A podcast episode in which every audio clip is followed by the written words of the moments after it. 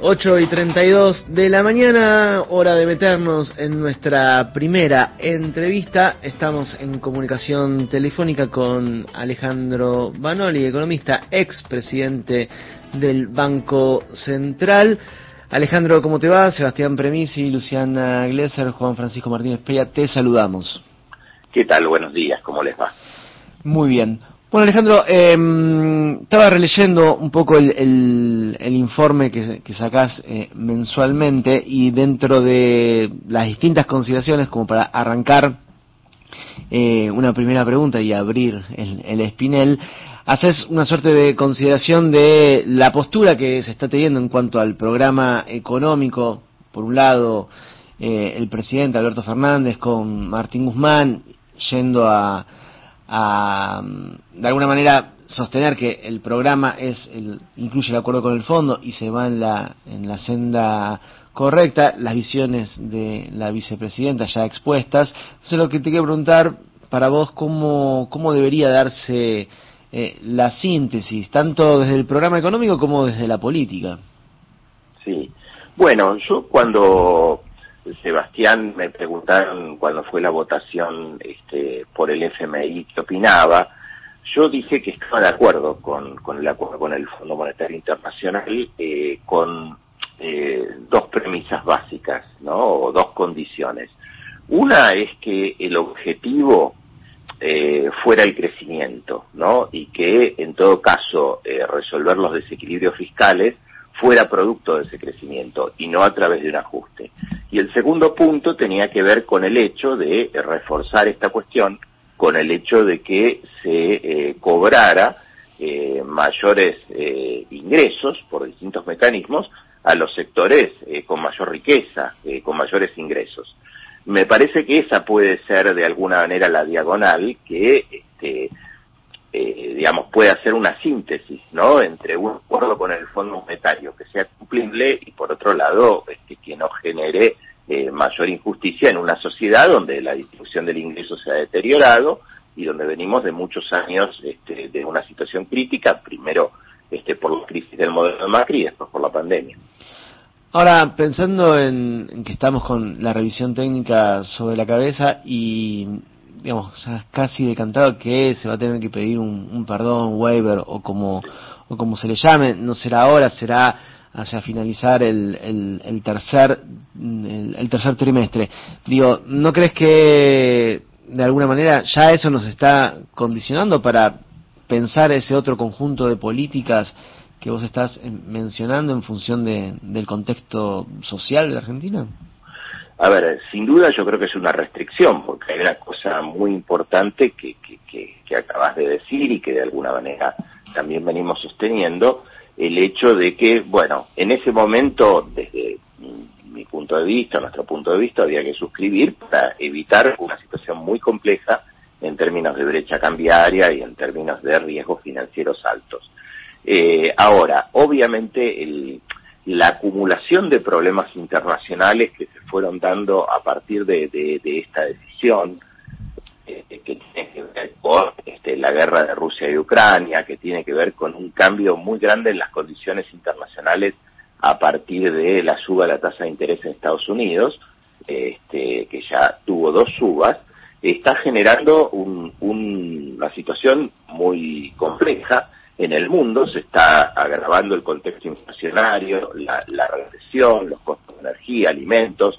Indudablemente el Fondo Monetario Internacional no solamente va a tener que hacer un waiver sobre la Argentina, lo va a tener que hacer sobre un conjunto de países en desarrollo que han firmado acuerdos con el fondo y que tampoco van a poder cumplir ni la proyección de inflación, ni otra serie de eh, cuestiones que impactan claramente en las cuentas fiscales, eh, por la menor actividad internacional, en las cuentas externas, porque indudablemente, salvo para aquellos países que son exportadores de, energía, eh, el saldo externo es desfavorable, ¿no? Así que me parece que este, indudablemente el acuerdo, todo acuerdo con el Fondo Monetario es una restricción, la propia realidad es una restricción, entonces obviamente lo que va a haber que adaptarlo a las, a las circunstancias actuales, porque si el acuerdo original era más o menos cumplible cuando se formuló, digamos, este, en enero, obviamente el cambio de circunstancias hace que ahora lo haya que ajustar y forzar un cumplimiento, tratar de forzar un cumplimiento a todo costo puede ser muy negativo. Buen día, Vanoli, ¿cómo estás? Glesser acá te saluda. Buen día. La consulta es, digo, se viene diciendo esto de que el acuerdo con el fondo es inflacionario, entiendo que tiene que ver con la atracción del tipo de cambio que no puede quedar por atrás de la inflación y en este sentido, ¿crees que es una de las pautas a revisar? ¿Crees que efectivamente es un acuerdo inflacionario? ¿Cómo la ves? Bueno, hasta hace un mes había una cuestión que, que de alguna forma ayudaba a que no lo fuera, ¿por qué? Porque mm, hasta hace 40 días muchas de las monedas de los países comerciales eh, de la Argentina se estaban revaluando sus monedas, porque todavía había un entorno de entrada de capital a estos países. Entonces esto permitía que la evaluación del tipo de cambio, sí, que en el acuerdo con el fondo implica mantener el nivel eh, en términos reales, es decir, corregido por los precios, no solo de la Argentina, sino de otros países, eh, podía devaluarse menos que una inflación que era alta. Con el cambio de circunstancias y con las monedas, particularmente el yuan chino se está devaluando, este, también el real, esto es más difícil. Entonces esto implica un dilema. Por eso yo creo que acá la cuestión central, y creo que este es el desafío fundamental del gobierno, digamos, que, donde tiene que mostrar resultados eh, en mayo y particularmente junio y julio, es la baja de la inflación, porque me parece que la forma de que no se atrase el tipo de cambio, eh, digamos, este, y por otro lado tampoco generar una alimentación permanente de una devaluación más alta para que no se atrase el tipo de cambio, o sea, ese dilema entre este, devaluar para que no se atrase y por otro lado no atrasarlo y agravar el déficit de las cuentas externas, tiene que ver con bajar la inflación.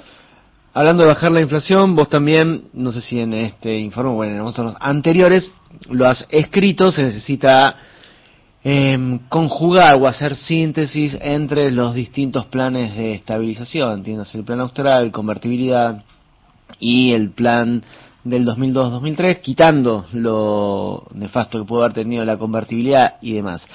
Eh, creo que ya te lo he preguntado, pero vuelvo a preguntártelo. Eh, ¿Cómo haces síntesis de esos, o qué tomás de esos planes eh, para bajar la inflación de manera, de, manera fuerte y que eso no sea un, una transferencia de recursos de un sector a otro y, agravando las condiciones, las condiciones sociales? Y te pregunto esto porque hace poco hablaba con, con funcionarios y todavía no se conocía el dato del 6%, pero confiaban, entre comillas, que, bueno, iba a ser alto, sabían que iba a ser alto, pero que confiaban que a partir del mes que viene iba a bajar, casi como una cuestión alquímica, que iba a bajar, eh, haciendo lo mismo que se está haciendo ahora, es decir, generando expectativas. Martín Guzmán yendo a hablar con los empresarios y que de esa manera mágicamente se iba a bajar la inflación. Entonces, tomando lo que vos venís escribiendo de hacer esta síntesis de estos planes, digamos, ¿qué, qué elementos tomarías vos para decir, bueno, pongamos todo esto sobre la mesa para intentar bajar la inflación al ritmo que hay que bajarla para no generar la crisis social que se está generando? Claro. Bueno, hasta acá, digamos, y de alguna forma también, este, me parece que la, apuesta del gobierno y, era correcta, y de alguna forma, eh, digamos, yo la apoyé, eh, tenía que ver con el hecho de intentar que haya un mecanismo gradual donde este, la inflación fuera bajando. El tema es que si eh, se genera, digamos, un mecanismo donde no se puede bajar de un piso, digamos, del 4% mensual, esto obviamente genera, este, digamos, distorsiones muy grandes y expectativas muy negativas. Entonces, eh, yo creo que si podemos tomar, digamos, los elementos que funcionaron de los distintos planes de estabilización, básicamente, o sea, pensemos particularmente en el plan el plan de la convertibilidad, o sea, tuvieron algunos elementos comunes. En primer lugar, que fue lanzar una vez un conjunto de medidas, algunas que tienen un tinte más ortodoxo, como, como, como el tema de, este, digamos, limitar la, emisión monetaria o, o, ir hacia un equilibrio fiscal, pero también algunos elementos heterodoxos. Y yo creo que hay dos factores fundamentales este, que hacen este, retroalimentan el proceso inflacionario, en un momento también donde la inflación está subiendo en todo el mundo, hay que decirlo porque hay que ser justo y esto es importante, la presión de alimentos, de energía, el tema logístico presionan en todo el mundo y mucho, pero los niveles absolutos en Argentina son altísimos. Esos dos elementos,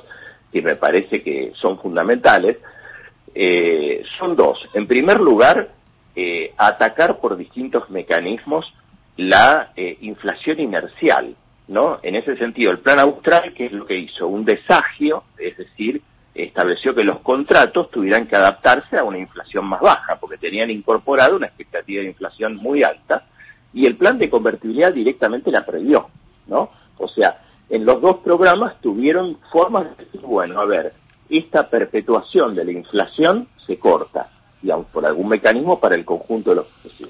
Y en segundo lugar, entronca con esto, tiene que ver con las expectativas, ¿no? Porque si no se logra, y yo creo que en todo caso entonces lanzar una iniciativa sistemática, potente, consistente, bueno, tiene que ver este, con eh, esta cuestión de revertir las expectativas, de revertir las expectativas de devaluación, y que entonces sí verdaderamente sea creíble de que la sincronización de, las, de los precios a la baja va a operar, porque hoy por hoy lo que existe es una expectativa de, bueno, hoy cinco, el mes que viene cinco, o seis, o cuatro, o sea, cuesta quebrar esa inercia.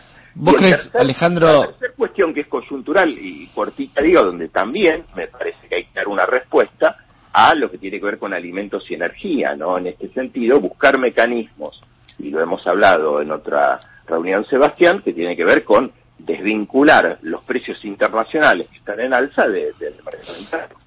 Bueno, tenía una pregunta y ya tengo dos. Una es si crees que ahora tenemos una economía indexada, porque dentro del gobierno no, tampoco hay una, una unificación en ese en ese diagnóstico y esto está relacionado con lo último que dijiste, alimentos y energía que se deberían tomar medidas. Digo, estamos eh, transcurrimos las audiencias públicas donde va a haber un nuevo incremento de, de tarifas vía quita de subsidios. Eh, se insiste con que los subsidios son pro ricos, entonces está bien la medida de sacar subsidios y que aumenten tarifas en un 40% eh, anualizado.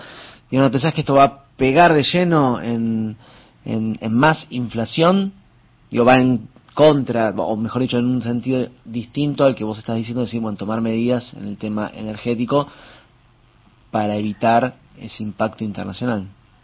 Eh, bueno, a ver, yo lo, estaba pensando particularmente en términos de tomar medidas, básicamente con lo que tiene que ver con este, las exportaciones o eventualmente el ajuste de las retenciones, ¿no? En el sentido de, este, bueno, cuando hay aumentos extraordinarios y habrá que ver un poco qué termina siendo, digamos, lo de la renta inesperada, ¿no? En el sentido de no solamente grabar más, sino de ver de qué mecanismos se pueden hacer para que si aumentan los precios afuera, este, eso no genere automáticamente inflación este, en la Argentina, porque precisamente el peso de los alimentos pega mucho en la canasta básica, ¿no? Y en la pobreza, así que creo que ahí algún mecanismo este, hay que tiene tiene que, hacerse.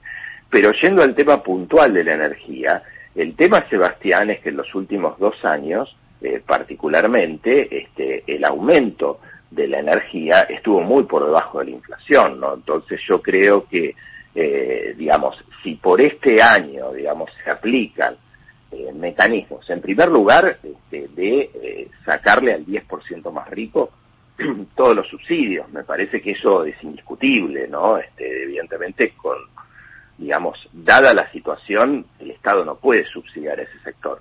Después, si a un 40% que está en una situación eh, mejor, este, el aumento final del año termina siendo 40% con una inflación del 60%, a mí me parece un aumento razonable. La clave está es que los ingresos de la gente y los salarios, bueno, crezcan como la inflación al menos para no seguir perdiendo. Pero evidentemente eh, creo que hay que discutir precisamente, eh, digamos, el monto de los subsidios y tratar de que verdaderamente, bueno, se focalicen en aquellos que más lo necesiten eh, y precisamente pueda haber un margen fiscal para este, poder este, hacer un conjunto de políticas absolutamente necesarias, como inversión pública, este, que eh, evidentemente requieren recursos, tanto desde el punto de vista de potencial crecimiento como también para poder hacer este, obras necesarias, tanto desde el punto de vista de la energía, como estamos hablando, también como las obras más chicas que tienen que ver con la calidad de vida de la gente. Mm, vuelvo ya casi como última pregunta al tema alimentos, vos mencionaste pensar en retenciones. Voy a citar a un, colega que es economista, que vos también conocés, Cristian Carrillo, eh, y lo cito porque viene analizando que eh, ya a esta altura de cómo está la situación, mm, incluso por la discusión política que, conllevaría, eh, más allá de la dificultad política de, de, mm, plantear un aumento de retenciones en el Congreso, hoy las retenciones no tendrían el efecto buscado, digamos, por, por el propio contexto internacional, entonces lo que habría que hacer es cupos, cupos de exportación, pero no solamente alimentos, sino en otros bienes de, de la economía que tercian en, en, la inflación. ¿Crees que pensar en cupos, más allá también de la dificultad política de implementarlos, saquemos eso de lado, pero el concepto de cupos como instrumento para garantizar consumos internos o abastecimiento interno, donde también estamos viendo desabastecimiento de algunos productos, productos de grandes marcas, no sería eh, un mejor instrumento que retenciones, hoy, por lo menos hoy y por un periodo acotado. Yo creo que por eso eh, habría que estudiar caso por caso, o sea, en realidad son dos formas de buscar el mismo efecto, ¿no? En el caso de las retenciones se hace por la vía del precio y en la vía de los cupos se hace por la vía de la cantidad, ¿no? En, los dos casos de lo que se trata es de quitar incentivo, digamos, de este, poder vender eh, a un tipo de cambio o precio más alto afuera o si no trasladar ese mismo costo al mercado interno.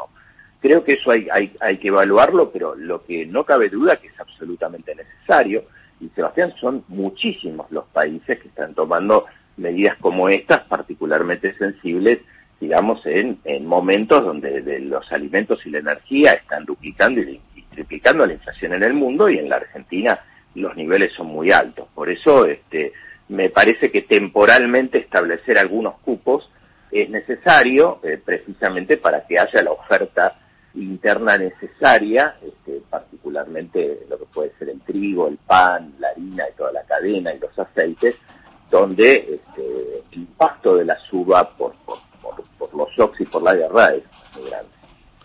Alejandro, te agradecemos muchísimo esta comunicación con Alafuentes. No, gracias a ustedes. Buenos días. Pasó Alejandro Banoli, ex titular del Banco Central de la República Argentina.